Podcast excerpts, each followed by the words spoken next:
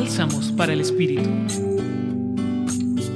Hoy el Evangelio nos presenta a Jesús dirigiéndoles a los fariseos palabras fuertes. Hay de ustedes, les dice repetidas veces. ¿Por qué Jesús les habla de esta manera? Porque estos hombres se glorían de ser fieles a Dios y cumplidores de sus mandamientos, pero con cierta frecuencia no son movidos por el amor y la justicia, sino por el orgullo y la pretensión de excluir a quienes a su juicio no viven de acuerdo a la ley de Dios. ¿Y esto qué nos dice hoy a nosotros? Se trata de una invitación a estar atentos para descubrir cualquier señal de estas cuatro actitudes que Jesús pone de manifiesto. Creer que somos buenos solo porque cumplimos los mandamientos.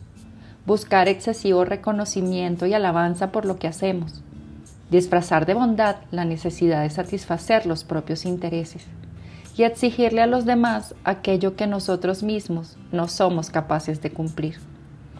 Estas palabras de Jesús nos invitan a examinar nuestro corazón para evitar esas actitudes que nos alejan de la voluntad de Dios y elegir siempre aquello que nos hace caminar hacia el amor, la justicia y la transparencia de vida.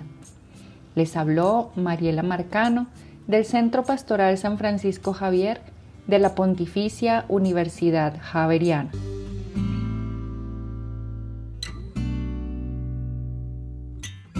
Escucha los bálsamos cada día entrando a la página web del Centro Pastoral y a javerianestereo.com.